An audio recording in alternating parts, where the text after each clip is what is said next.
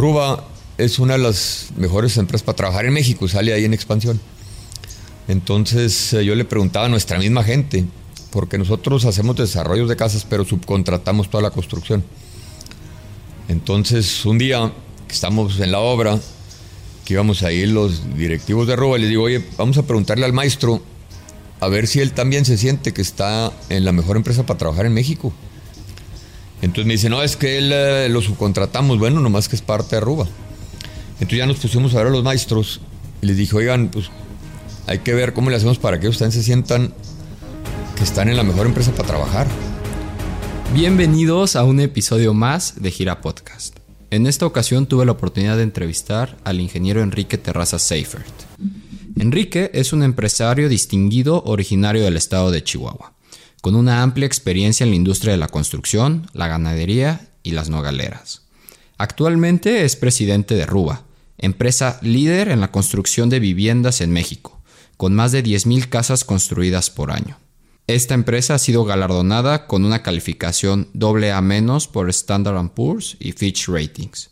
También es reconocida como una de las mejores empresas para trabajar en México, entre otras certificaciones y premios que ha obtenido.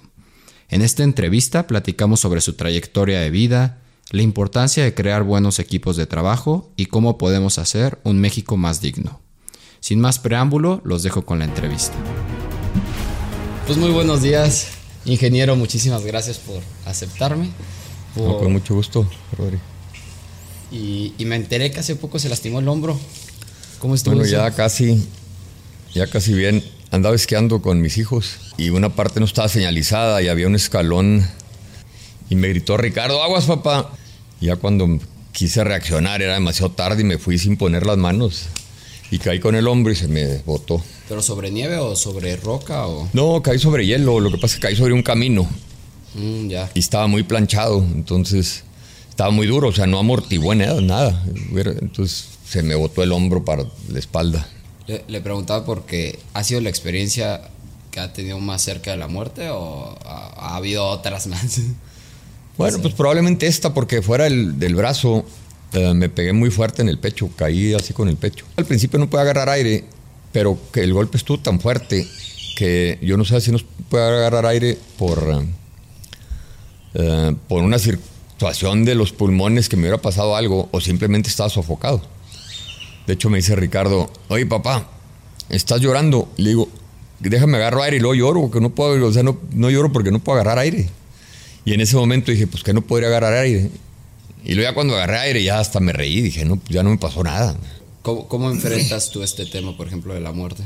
ah, no, la muerte, pues es lo único que tenemos seguro y ese es el dicho de todo mundo, ¿no? Pero yo creo que cuando tú te das cuenta de que tu alma es eterna. Entonces aquí digo, lo importante es construir lo más que tú puedas para tu alma y para los demás. Y esto te lo ejemplifico muy rápido. Eh, por, un libro que tiene mi papá de las obras de, arquitectónicas así más, em, eh, más emblemáticas de la humanidad. Entonces Viene ahí, estas obras son eternas y vienen las pirámides de Egipto, viene el Partenón, y luego ya vienen unas más modernas, viene el Empire State Building, el que está en Nueva York. Pero dice, estas obras son eternas. Y si te das cuenta, las pirámides de Egipto son 2000 años antes de Cristo. Eh, más 2022 que llevamos, pues tienen 2000, 4022 años. El Partenón de los griegos tiene eh, mil años antes de Cristo, tiene 3022 eh, años. Bueno, en otros 3000 años, esas obras van a ser polvo. O 4000 si quieres, o 5000. Pero el universo tiene millones de años. Entonces las pirámides de Egipto se van a, se van a hacer polvo. Y tu alma, esa era, venía antes de las pirámides y va a pasar después. No sabes a dónde. Bueno, los que creemos en, que el alma es eterna, ¿no? Pues porque nos creó Dios. Entonces, cuando yo me pregunto, ¿sabes qué piensas de la muerte? Pues simplemente se te acaba el cuerpo, pero si ahorita tú tienes la oportunidad de hacer todo lo que puedas para construir tu alma y ayudar a construir más almas. Entonces simplemente es la ley de la vida. ¿Qué pienso el día que me muera? Pues si hice, si construí mi alma lo más que utilicé todos los minutos y horas para hacer eh, cosas positivas um, y ayudé a otras gentes a hacer cosas positivas. Pues si me muero mañana, pues ya Dios sabrá qué hace con mi alma, pero yo ya hice lo que me correspondía en el tiempo que me tocó estar en este mundo. Pues lo importante es estar conscientes de que si pierdes el tiempo, entonces estás perdiendo tiempo de construir tu alma. De, de construir eh, lo que, para lo que sigue. ¿Qué sigue? ¿Quién sabe? Nadie sabemos.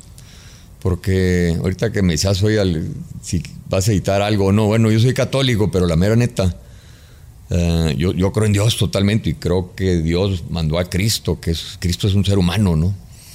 Dios nos hizo, o estamos aquí a su imagen y semejanza, pero a fin de cuentas es el cuerpo, el alma uh, llegará a dónde, quién sabe, porque eso nadie lo sabemos. Lo único que sabemos es que estamos conscientes de que podemos construir y ser mejores personas. Tú llegas a, cuando te mueres, llegas, yo me imagino que llegas con Dios, porque Dios es el que creó todo. Y Dios sabrá qué hacer contigo, si te, si te manda a donde dicen que es el cielo, si te manda a otro planeta, eso nadie lo sabemos. ¿Qué sí sabemos? Que podemos construir una buena vida aquí, es lo único que sí sabemos. Y cuando ahorita que mencionado la palabra construcción, que se mencionó a Tito y y pues se tocó el tema pues, de la construcción. Hay un dicho que es eh, padre, padre jornalero, hijo caballero y nieto por diosero. Algo que llama mucho, me llama mucho la atención cuando, como cuando tú llegas a la cima, por así decirlo, en una institución, en una empresa, en una organización, ¿cómo le hacen o cómo le han hecho para que no decaiga? O sea, porque no sé cuántas generaciones no, no, pues no van muchas. Digo, la realidad es que en el negocio de Rúa en el que yo estoy, en donde la desarrolladora de casas, yo soy la segunda generación. Eh, y es otro tema, ¿eh? Cuando tú crees que ya llegaste a la cima, ahí te mueres. O sea, la cima. Pues usted no considera que Ruba ha llegado a la cima. No, no, es que el día que tú crees que llegaste a la cima, dejas de aprender. Y el mundo cambia todos los días. Es más, más ahorita, tú tienes que estar. Nunca llegas a la cima porque está cambiando y bueno, cambia el mercado, o cambia el entorno, o cambia la política, o cambia el clima, o cambia lo que esté cambiando. Eh, y tú tienes que ir cambiando. Entonces nunca llegas y siempre te tienes que estar preparando. Em, ¿Y cómo se transmite eso a la siguiente generación? Ah, bueno, pues esa es eh, una buena pregunta. La realidad es que generalmente ese soy yo le transmito con el ejemplo. Pero aquí, digo, por decir el caso de Aruba, ya es una empresa que gracias a Dios ha logrado ser una institución y tenemos un protocolo familiar. O sea, en Ruba no va a entrar nadie porque es pariente, ni hijos de mis hermanos ni de mis primos. Va a entrar solamente una persona, si es pariente, que lo hayan contratado en otra compañía, que ha tenido mucho éxito y luego que venga a pedir trabajo. Y entonces se le pueden, y luego se le van a hacer todos los psicométricos a ver si cabe en Ruba. Porque Ruba no es una agencia de contratación. Y eso ya lo saben mis hijos y lo saben mis sobrinos. Aquí solamente va a entrar puro talento, porque si tú contratas a alguien porque es pariente, el talento que tienes dentro de tu empresa, pues va a decir, espérate, pues aquí yo me lo estoy rifando para que de repente me pongan a un pariente enseguida o arriba que no tiene talento, pues entonces me voy. Entonces en Ruba está totalmente claro, se contrata por uh, tus habilidades, por tus skills eh, subes por tu capacidad eh, y nadie te va a quitar el puesto si no es que es más capaz que tú. Y además de la parte generacional, por ejemplo, la misión de Ruba, ¿cómo, cómo la definiste para que trascienda? Como ahorita que hablábamos del alma, de que trascienda. Bueno, eso es muy importante también tener una empresa en donde la gente trabaje también porque lo motiva la misión de la empresa. Y el caso más sonado de últimamente es, bueno, hay muchos, pero el de Best Buy, que estaba en la bancarrota y llega un nuevo director. Best Buy era, nosotros vendemos electrónicos eh, y pues, a nadie lo motivaba. Y cuando llega un nuevo director y dice, nosotros vendemos soluciones tecnológicas para el mundo. Y eso se lo venden a todos los colaboradores y todos los colaboradores se sienten que están vendiendo una solución tecnológica para otras personas. Cambió la empresa. Nosotros en Ruba, eh, nuestra tarea es eh, es eh, elevar la calidad de vida de las empresas, de las ciudades en las que construimos o en las que desarrollamos, a través de desarrollos que sean integrales, que tengan comercios, trabajo, escuelas y un buen entorno urbano.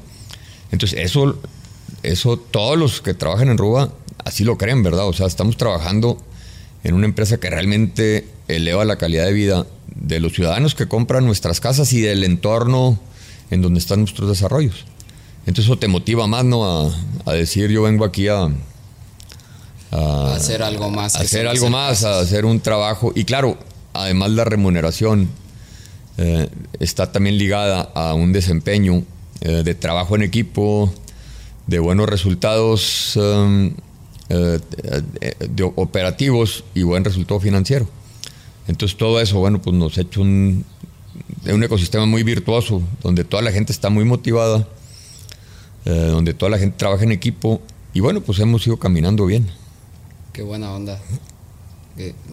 Fíjate, una de las primeras cosas, de las cosas que también me sorprendió, además de esta parte de la regla generacional, cuando llegué por primera vez aquí a Chihuahua, es que llego y, saludo a, una de tus hijas, ¿no? Ah, hola, te presento, creo que era Mariana.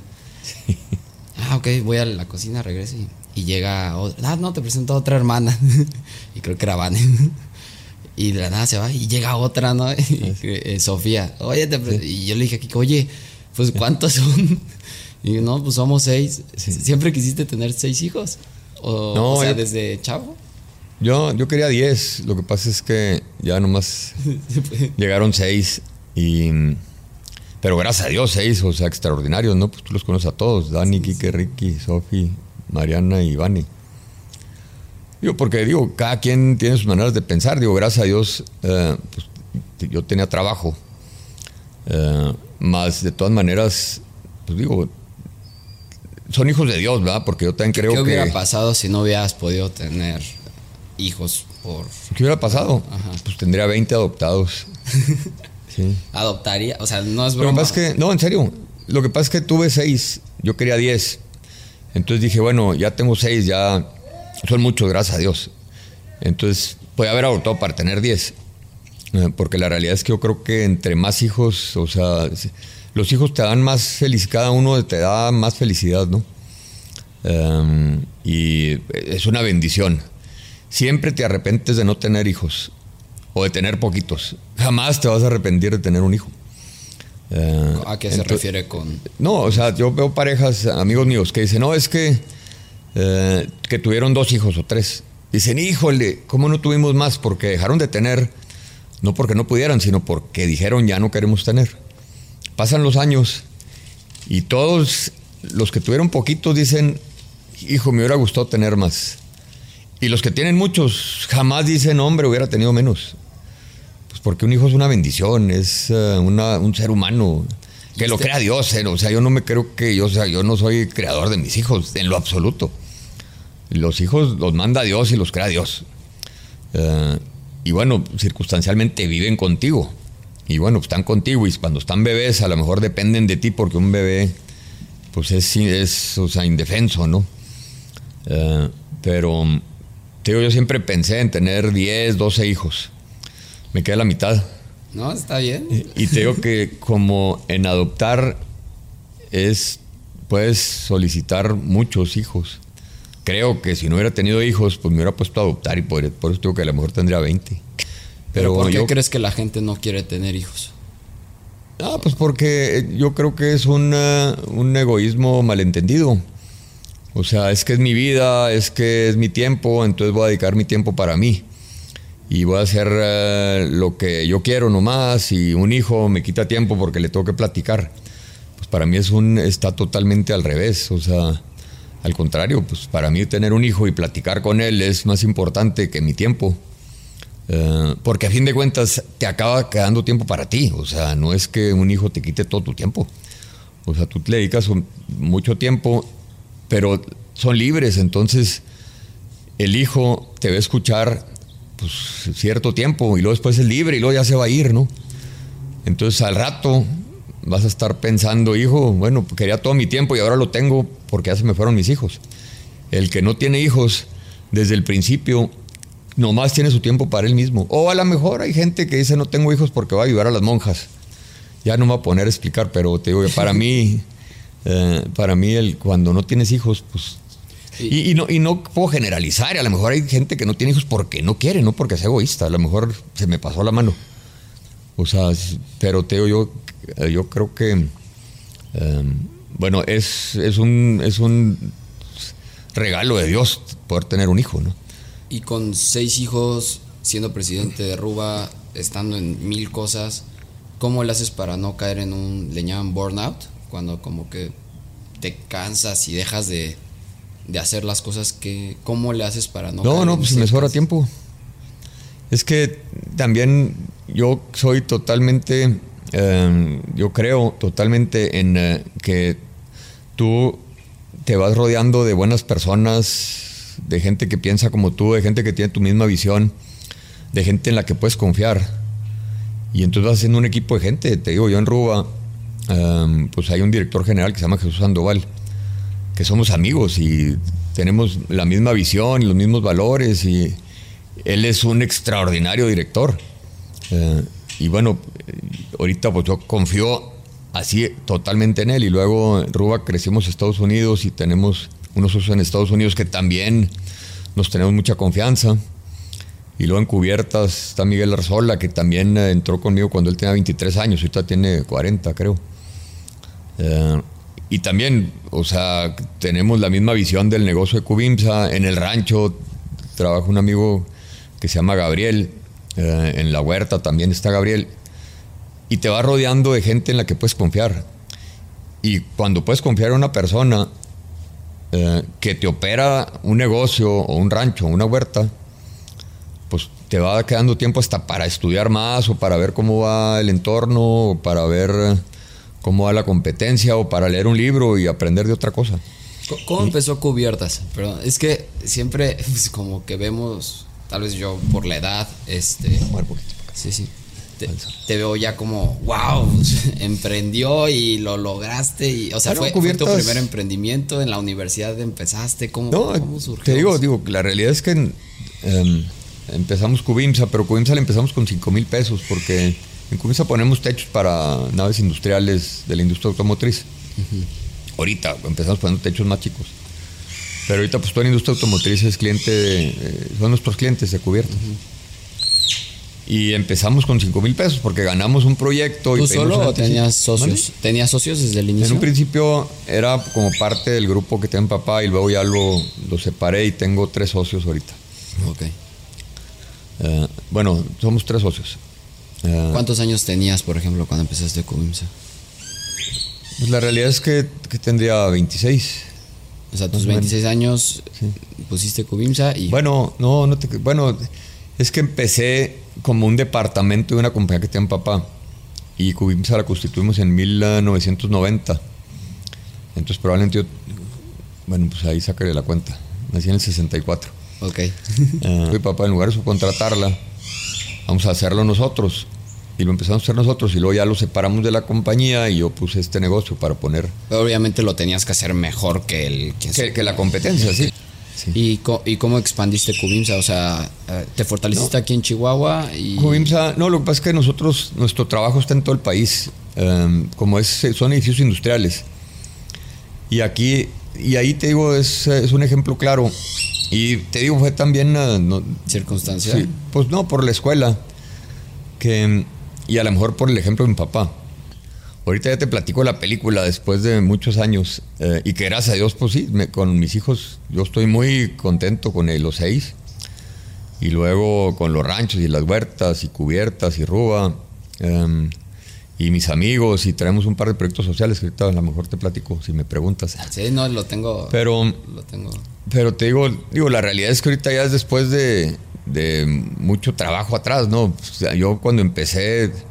Eh, empezamos en dos, tres negocios que me fue para la maíz, porque me adelanté antes de aprender, antes de conocer, pensé que ya sabía. ¿De qué fueron esos negocios? Uh, un negocio fue, hacíamos poliestireno, aislante poliestireno.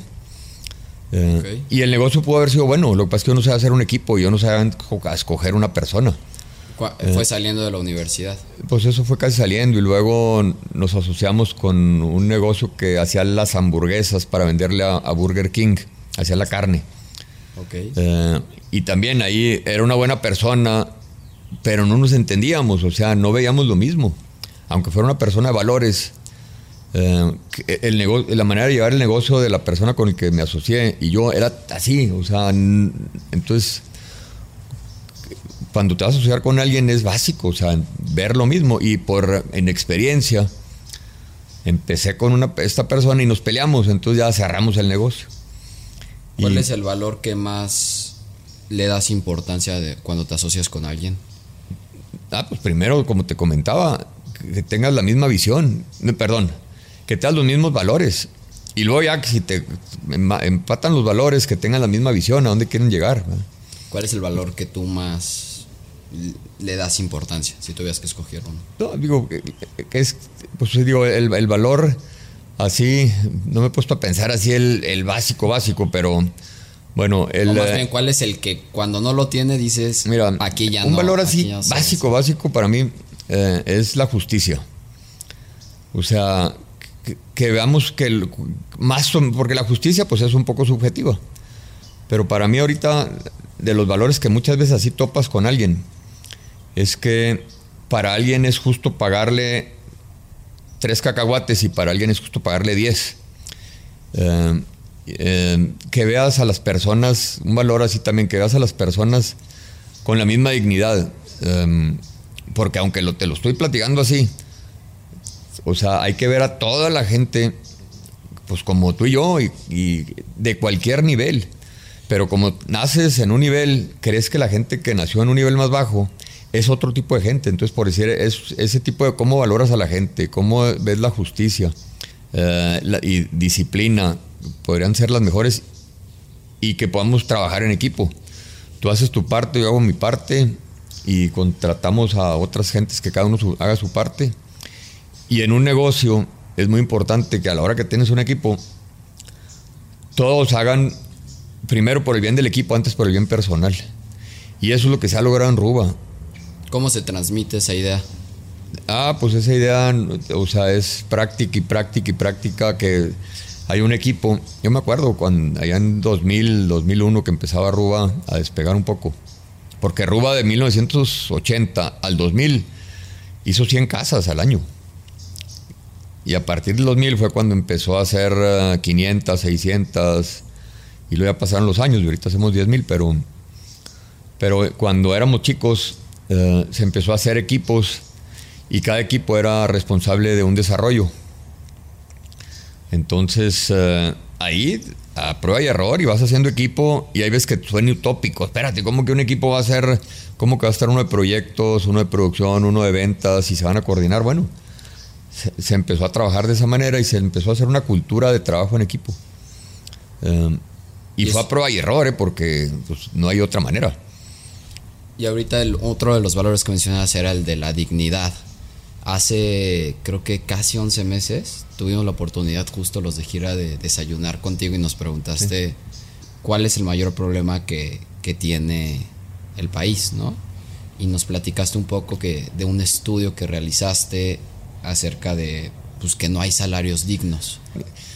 Nosotros en Ruba también esto salió, bueno, ahora en la pandemia y poquito antes de la pandemia. Em, Ruba es una de las mejores empresas para trabajar en México, sale ahí en expansión. Entonces eh, yo le preguntaba a nuestra misma gente, porque nosotros hacemos desarrollos de casas, pero subcontratamos toda la construcción.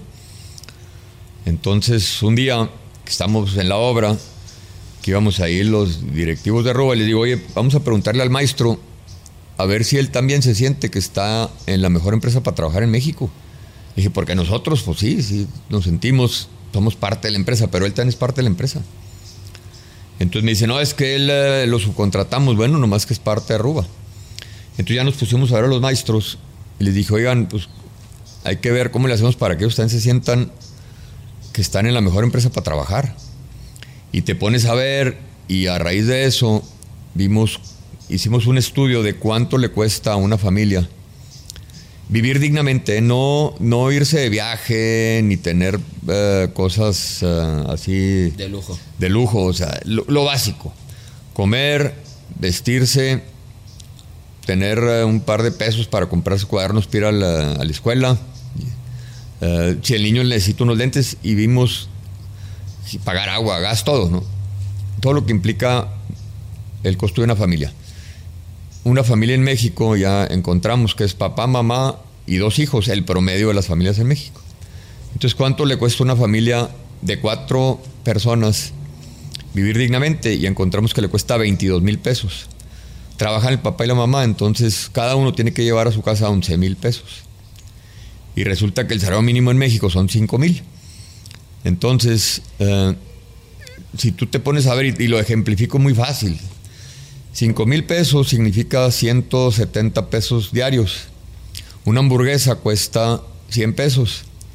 Entonces un papá con lo que gana puede llevar a su casa una hamburguesa y media.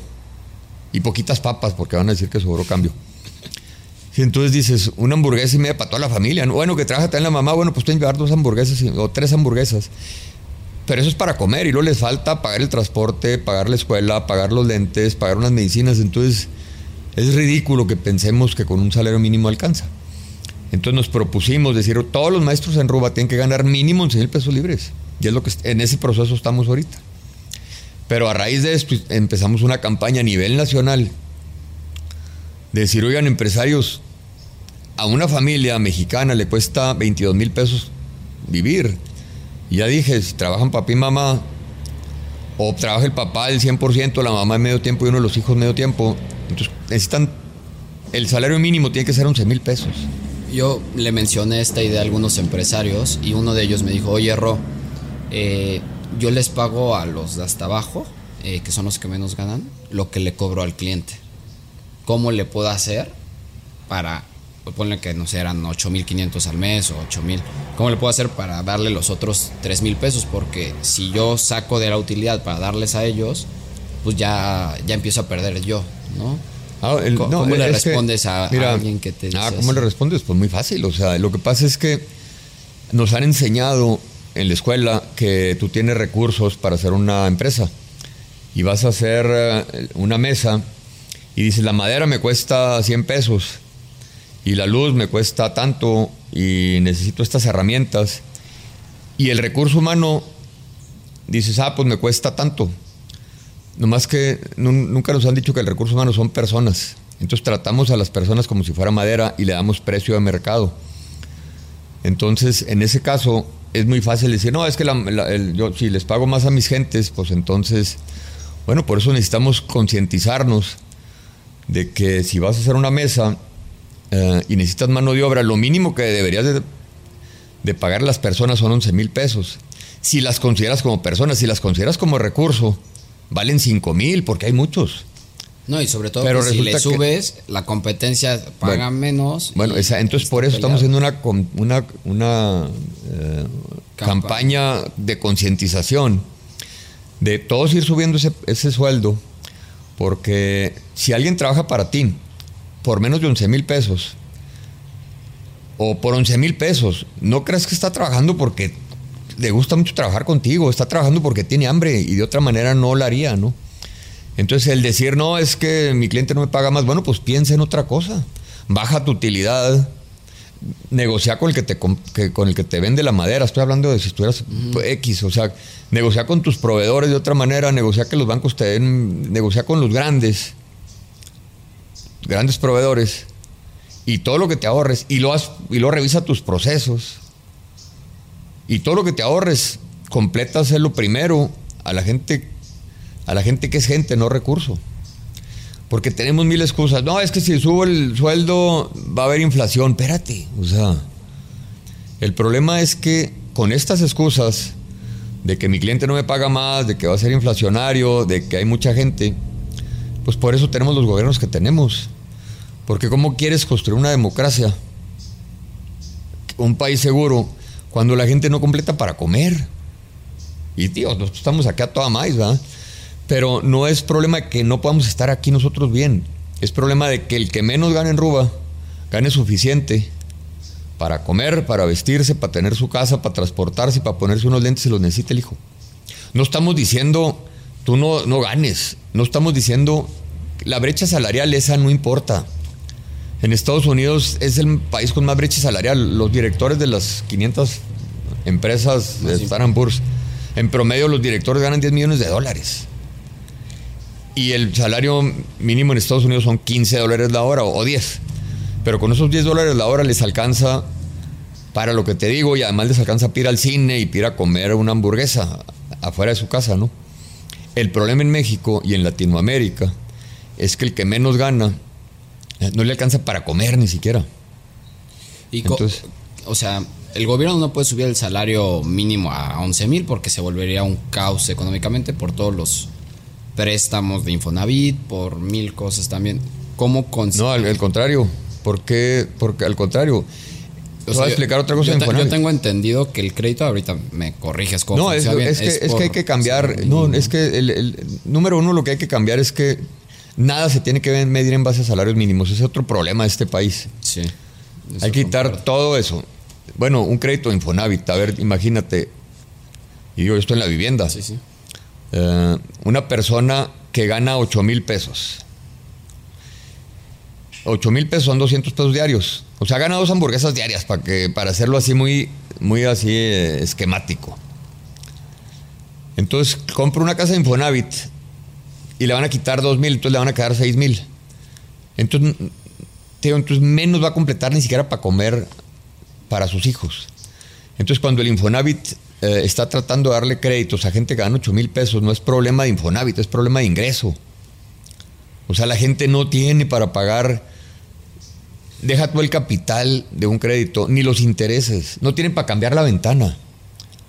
Entonces, es un problema estructural porque el problema de México es de ingreso, no es, no es de otra cosa. Entonces, mientras no logremos hacer, concientizarnos que el que menos gane mínimo tenga para pagar su casa y para comer y para vestirse, va a ser imposible construir un buen país. ¿eh? Y mientras sigamos encontrando excusas para no hacerlo, bueno, vamos a tener, vamos a seguir pasando lo que pasamos, ¿no? Que hay inseguridad y que... Y desde que surgió esta idea, ¿qué has logrado en Ruba, por ejemplo, para... No, en Ruba vamos en proceso. Número uno, empezamos a comprar... Es que fuimos a lo básico, de repente, oye, no, los maestros traen ni siquiera herramientas suficientes. Ya les pusimos equipo para mover blogs, eh, carritos para mover las, de las eh, sacos de cemento, elevador, que va mirando el sol, pues. elevador para subirles. O sea, le metiste tecnología, por así decirlo. Le empezamos a meter tecnología, estamos viendo procesos. Eh, empezamos a, dar también a lo mejor más, bueno, no, más, no a lo mejor, estamos dando más despensas. Y la idea es en cierto tiempo que todos los trabajadores, porque esto no lo podemos hacer de un día para otra, pero la idea es que hicimos un plan para que en cierto tiempo todos los trabajadores ganen 11 mil pesos libres mínimo. Y esos 11 mil pesos pueden ser o en despensas, pero en despensas que el, que el trabajador necesite, ¿no? Porque muchas de las despensas ya no necesitan aceite para cocinar, ya tienen mucho. Pero bueno, la idea, te digo, es que tengan, que se, les facilite el trabajo físico y que tengan el ingreso suficiente para vivir dignamente. Eh, y queremos ser un precedente para la industria de la construcción. Y de esta manera, si logramos que muchos empresarios vayan pagando este sueldo, eh, que no es un sueldo que no se van a ir de vacaciones ¿eh? las gentes, o sea, es lo básico, pero es un sueldo para que vivan dignamente, por eso le llamamos México digno si logramos que todos los empresarios en México estemos conscientes de eso eh, y que encontremos el cómo sí y no el cómo no. Oye, pues ¿Y cuál ha sido la respuesta de los empresarios ah, con pues, los que has platicado de este bueno, a raíz de que empezamos con este tema, me invitaron a presidir una comisión de desarrollo social en eh, Coparmex eh, a nivel nacional. Entonces estamos con este tema em, pues, tratando de empezarlo ya a presentar a todos los centros empresariales para que los centros empresariales lo empiecen a presentar eh, a los integrantes de cada centro, a los empresarios que están en cada centro empresarial. Coparmex tiene alrededor de 60 centros empresariales en todo el país. ¿Y esto también lo estás aplicando para Cubimsa? No, para todo. Yo, por decir, en el rancho, que era, yo les dije, oye, el mínimo que ganan todos los que trabajan en la huerta son 11 mil pesos, más impuestos, ¿no? Porque los impuestos hay que pagarlos.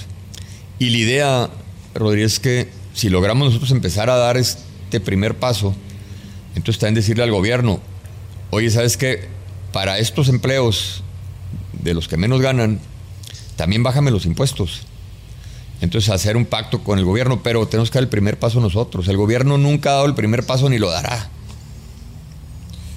¿Alguna vez tuviste, me enteré por ahí que alguna vez te encontraste a, Andrés Manuel en un avión? ¿Ah, ¿Cómo, estuvo ese encuentro? No, no, digo, es un viejito agradable. La realidad es que, bueno, acaba de entrar, llevaba un año ya estaba de presidente. Y venía así con, dos personas en el aeropuerto y nos coincidimos en el mismo avión. ¿Y te tocó al lado? ¿Cómo? ¿Te tocó al lado de ti? No, no, no. Entonces yo venía con, una, con un colaborador mío y le digo, oye, pues ahí está atrás López Obrador. Le dije, voy a ir a platicar con él. Pues, veníamos en Aeroméxico, entonces ya me fui en el pasillo, él estaba en el 20A y estaba con otra persona. Entonces le dije, oiga, señor presidente. Y luego ya volteó. Oiga, le dije, oiga, pues sabe que. Le empecé a platicar esto. Le dije, sabe que traemos un, pro, eh, programa de ver cómo empezamos a dignificar la gente de obra. Y luego me dice, ah, me dice, a ver, siéntate. Y ya me puse a platicar ahí con él y traía una carpeta de broches vaco. Y ahí unos papeles, mira, dice, es que mira, aquí están los sueldos, cómo se han movido en China y cómo están en México. Y empezamos a platicar, digo, la realidad es que yo no estoy de acuerdo en muchas cosas que está haciendo. Eh, pero en la parte y yo no sé si él lo diga de corazón o nomás políticamente, pero en la parte de que este país necesita que veamos a esos 40% de los mexicanos, porque son muchos, y que, que, los empresarios veamos qué podemos hacer por ellos. En eso estoy de acuerdo. O sea, no puedo estar no de acuerdo, pues porque eso es, eso, es humano, no es que nos lo diga López Obrador. O eso es lo que, con lo que empezábamos. O sea, si no ves en una persona que tiene tu misma dignidad, y crees que el que corta el zacate es de otro tipo de humano, pues de ahí tenemos que partir. O sea, todos los seres humanos somos iguales. Y por alguna circunstancia, em, eh, Adam Smith, que es el... economía. Eh, sí, Adam Smith fue el que en, Inglaterra, ya poquito antes de la Revolución Industrial, que escribió un libro de la riqueza de las naciones y estableció em, la división del trabajo. Eh, dijo, bueno, el capitalista pone el capital y el trabajador pone el trabajo. Em, y ahí empezó, ¿no? y luego ya vino la Revolución Industrial. Y es cierto, el capitalista pone el capital y el trabajador el trabajo. No más que el trabajador mínimo tiene que aquí es el, es el problema. Yo soy capitalista, por supuesto. El problema es que el capitalismo en los países de Latinoamérica se les olvidó que eran personas. Entonces a las personas no los puedes dejar al, libre mercado. Las, porque las personas no dejan de ser personas. Ya eso ya te lo, he repetido diez veces, pero, pero te digo, Adam Smith se educó en Oxford y nació en Escocia y estaba acá arriba. Entonces nunca aclaró, oye, el, capitalista pone el capital, el trabajo el trabajo, nomás que mínimo el trabajador le tiene que alcanzar para que viva. Y en México me dicen que no es cierto, claro que te digo, ya te lo dije, o sea, trata de que tú trabajaras nomás, tú mismo, nomás sin familia, y que te dan cinco mil pesos al mes. No, apenas sí. Bueno, pues, o sea, entonces, entonces, haz cuentas, o sea, es, a mí cuando me dicen, es que si les alcanza, digo, ah, caño, no, no, pues es cuando no quieres ver algo, no lo ves. Y, es el problema muchas veces que tenemos, ¿no? Que no queremos aceptar esa realidad de México. Y los únicos que podemos hacer algo somos los empresarios, ¿eh? porque el gobierno no ha, no ha hecho nada en los últimos 100 años. No tenemos por qué pensar que va a cambiar. ¿eh? Y otro punto, en México el 80% del trabajo lo damos los empresarios. Si cambiáramos nosotros, pues ese 80%, oye, que la economía informal, es el, eh, lo que sea. Los empresarios entre formales e informales damos el 80% del trabajo. Si cambiamos nosotros, este país va a empezar a cambiar. Y eso es lo que aprendí de López Obrador. ¿eh? Te digo, no estoy de acuerdo en ni una de sus ideas, pero en esa parte, te digo, no necesitamos que hubiera llegado él para haber abierto los ojos. Sí, al final de cuentas parte de su discurso pues iba dirigido a, a, la persona, a los más necesitados y es algo... Y probablemente él está usando la necesidad de la gente y le está vendiendo una esperanza que no les va a cumplir, pero por culpa nuestra, porque esa gente está así, porque los empresarios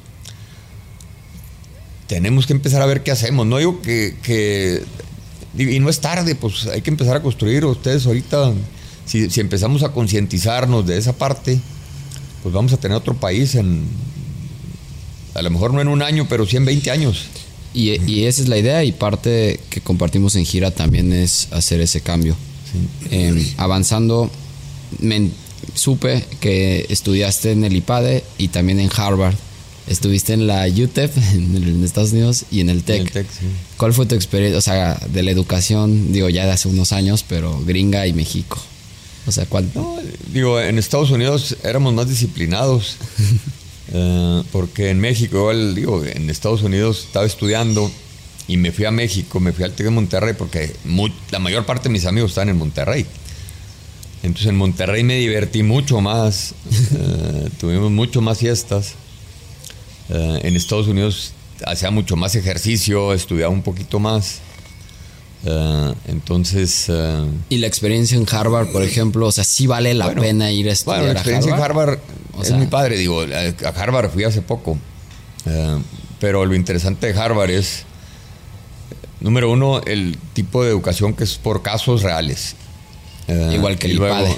Igual que el IPADE. Y luego, número dos, todos los maestros escribieron el libro de la clase que están dando.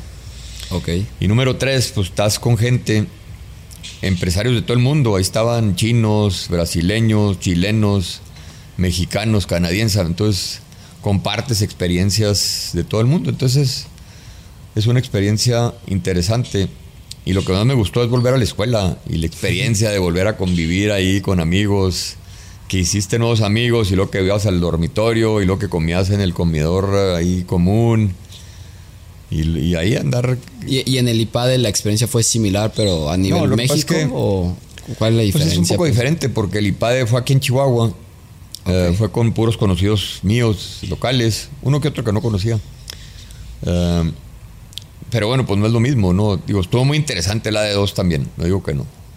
Pero no es lo mismo el hecho de ya irte al campus de Harvard, vivir en un dormitorio, la experiencia de, de volver a back to school eso es, muy padre también. O sea, porque es el vivir, no nomás por lo que aprendes, sino por la experiencia de vivir un esquema así. Va, muchísimas gracias. Tengo unas preguntas que digo por cuestión de tiempo me gustaría hacerte para, para avanzar. Sí. Ahorita Ruba pues está, si no, si no me equivoco, en número uno. ¿Qué te hace diferente a los demás? O sea, ¿por qué tienes éxito? Y los o sea, ¿qué es lo que tu diferenciador, si pudieras definirlo? No, digo, yo no sé qué hacen los demás, digo, vemos las casas de los demás, ¿no? Yo creo que las demás empresas son muy importantes y muy buenas. Eh, nosotros eh, lo que hacemos es, eh, bueno, te comentaba del, del, trabajo en equipo, que, que todos en Ruba primero van por el equipo que por los intereses personales. Y luego del trato humano que se da Em, y por supuesto de gente seleccionada con, eh, pues con eh, muy buenas, eh, con muy buena o sea, capacitación o capacidad para el puesto que le toca. y luego otro punto importante es la propuesta de valor dentro de un equipo así que se coordina muy bien. Bueno, la propuesta de valor que le damos al cliente desde que va a, una, a casa muestra Ruba o nos ve en el internet cómo se le recibe, cómo se le muestra la casa muestra. O sea, la experiencia. Toda la experiencia de estar en Ruba. Y luego a eso le va sumando un prestigio que vas agarrando por, eh, eh, por buena calidad de producto y a través de los años. Eh, entonces, pues eso nos ha ido dando buen resultado. Si, si ahorita te quitaran todo, así, y te dan un millón de pesos, ¿en qué lo invertirías? Oye, me regresaba a Ruba. No, mira, la realidad es que. Te regresas a Ruba, a trabajar a Ruba. Sí, yo me compraba un terrenito. Eh, no, digo, la realidad es que. O sea, la eh, pregunta va un poco, por ejemplo, para un joven que, por ejemplo, es que le, le da a su mamá un millón de pesos ¿qué, haría? Mira, es que, lo podría invertir? y pensé que iba por ahí. Eh, si pudiera convertirlo, no lo convertiría. O sea, no hay una secreta, una, una receta mágica. Eh, y, las opciones de inversión son miles. O sea, si te quieres meter a la bolsa de valores, si lo quieres nomás invertir en el banco, si quieres comprar criptomonedas, eh, si quieres comprar un, en el sector inmobiliario una casa o un edificio industrial, lo que te alcance, o si quieres empezar un negocio, hay muchas necesidades ya cubiertas, pero tú puedes pensar que tú la puedes cubrir mejor. Eh, o te puedes poner a inventar ahorita, bueno, pues cuántos negocios, todos los negocios nuevos de mil millones de dólares son, eh, son digitales. Entonces así, oye, ¿qué haría? La mera neta no te puedo decir específicamente. Si a mí me lo haría realmente, pues lo único que sé hacer es casas y poner techos. y vender vacas y poner nueces. Entonces, ahorita si me dices, oye, tú mil pesos, pues yo no me pondría a experimentar. Yo lo metería en lo que ya sé. Pero a un chavo nuevo, la mera neta, cuando me, oye, pues, ¿qué negocio pongo? Está cañón, si supiera. O si alguien supiera una receta así precisa, pues no existe. O sea, es. Es. Em, tienes que estar en el momento preciso, en el lugar preciso, con la gente precisa, en el mercado preciso. Y con el conocimiento. Eh, y con el conocimiento para que se alinee todo. Eh, y además tener muy buena suerte porque, porque también la circunstancia, em, que hay veces que no lo reconocemos. Muchas veces creemos que el éxito es porque yo soy muy bueno, no. O sea, se dio todo para que yo pudiera llegar a donde llegué. Y eso que es el, es el destino, que, es la bendición de Dios. O sea, yo digo, oye, ¿por qué en la huerta nos fue bien en el rancho en Ruba y en Cubimsa y mis hijos? Pues por la bendición de Dios, ni modo que yo diga que tú te preparas, ¿no? Y sí, a lo mejor el AD2 y el TEC de Monterrey y Harvard. Eh, pero a fin de cuentas, llegas a cierto nivel, pues porque tuviste suerte, poquita más suerte, que alguien que se puede haber preparado igual o más pero que no tuvo la suerte, ¿no? Digo, y no digo que sea el 100%, tú tienes que poner tu parte, pero, pero es, la circunstancia es muy importante, entonces, mil pesos, no te sé decir, o sea, no, no, o sea, es... Um, digo, yo ya te dije dónde los pondría. Está bien. ¿Cuál es el libro que más ha marcado tu vida? El libro. Pues, el que, más regalas.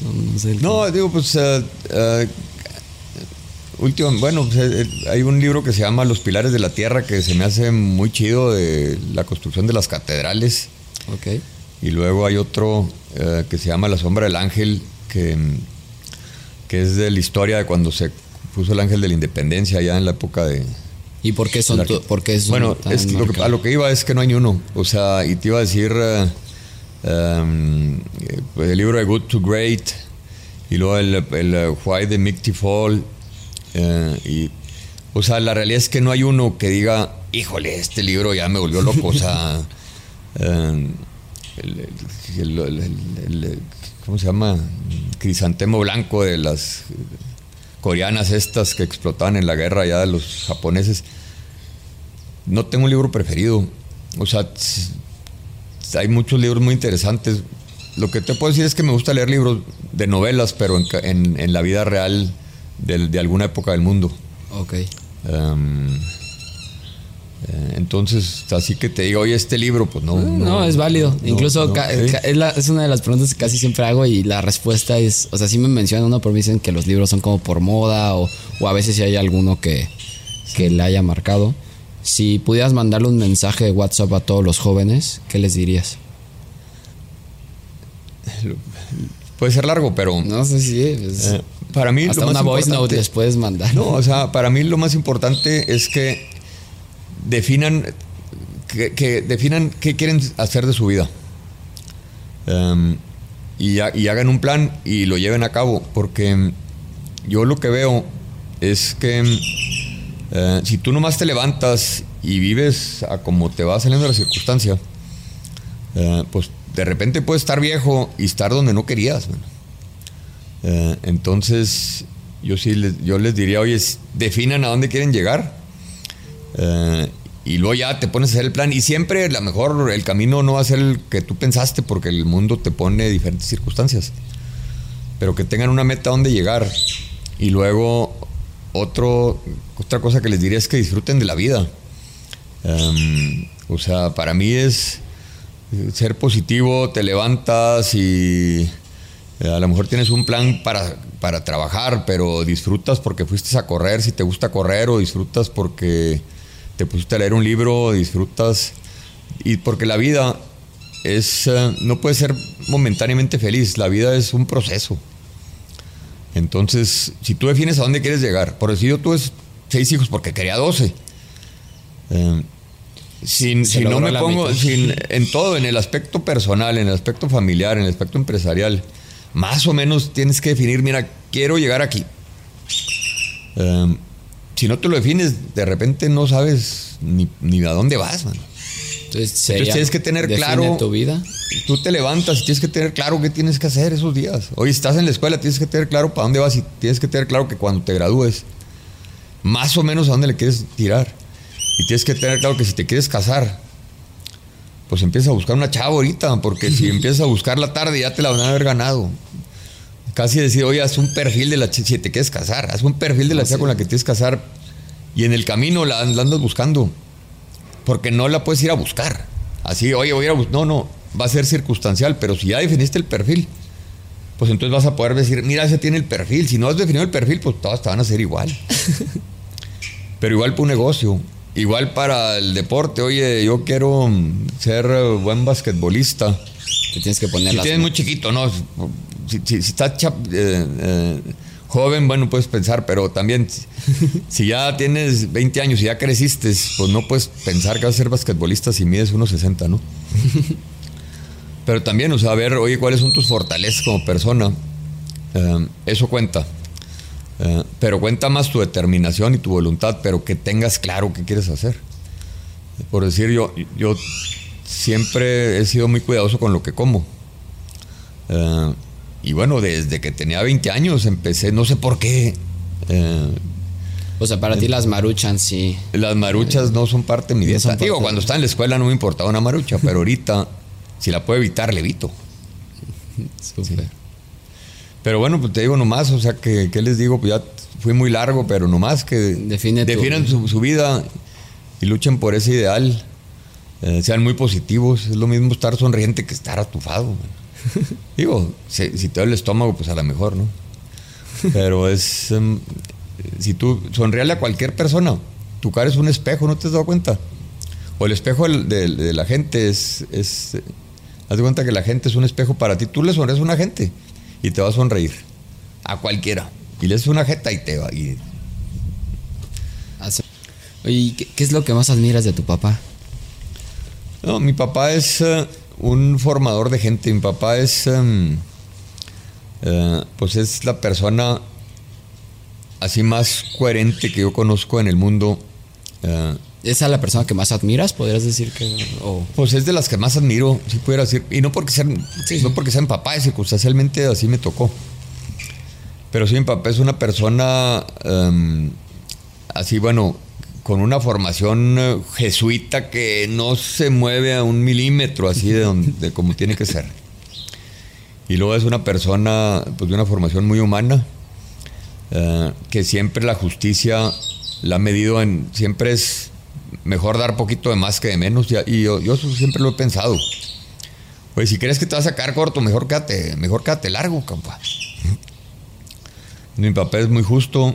Em, mi papel ha, sido muy bueno para formar equipos, porque es el que, bueno, él aprendí, oye, pues vas encontrando gente y confías en la gente. Em, la confianza es... Es básica. No, es el, mayor, es, el mayor compromiso que tú le puedes generar a, a otra persona. O sea, tú confías en una persona y esa persona que le das la confianza se siente con un compromiso es mucho más fuerte la confianza que ponerle un guardián. O sea, tú confías en alguien y eso, o sea, en alguien de, valores, ¿no? Sí, sí. Eh, y, la empresa, todas las empresas están hechas así con gente que tú les das la confianza y no les tienes que poner un supervisor y no les tienes que poner un auditor. Porque ellos están recibiendo la confianza y reconocen la confianza. Vivir siempre. ¿Y tu mayor miedo cuál es en la vida? O sea, ¿cuál es tu mayor miedo? Así que a veces híjoles, No, aquí sí me, sí me detengo. No, la, la realidad es que mi mayor miedo no está en mis manos. eh, porque puede hacer que alguien de mis hijos se enfermara, por decir. Pero no está en las manos, entonces. eh, ¿A qué le puedes tener miedo? Si tú vas. Digo, a esta altura, ¿no? A estas alturas de mi vida. A lo mejor en un principio, pues la incertidumbre me, me irá bien, mire, no me irá bien. Pero sí, como que yo, la realidad es que nunca pensé que ah, a lo mejor me iba a ir mal, como que no lo contemplaba, siempre iba caminando. Y, luego de repente llegué a un lugar. caías. Y cuando te caías, Pues me levantaba, por decir, ahora cuando troné esos negocios. ¿cómo te volvías a animar? Porque te digo, yo también eh, ya llevo No, dos te, te das de cuenta que sí, sí reflexionas, pero por alguna circunstancia ya no volteaba para atrás. Decía, bueno, pues para adelante, para adelante, para adelante. Em, y lo tomas como una experiencia, pero pues también la sueltas, ¿no? No la puedes cargar toda tu vida. Eh, entonces, un fracaso, pues es una buena enseñanza. Ojalá y no tengamos, porque no es que fracasa para que aprendas, no, no, mejor. Mejor ojalá y, y lo- y logre pasar esa prueba sin tener que fracasar. Pues muchísimas gracias. No, no sé cómo andamos. Yo supongo que ya. Sí, ahora sí ya me voy. Sí, pero Sí. muchas gracias, Luis Enrique. Órale. Oye, no, pues bienvenido siempre aquí.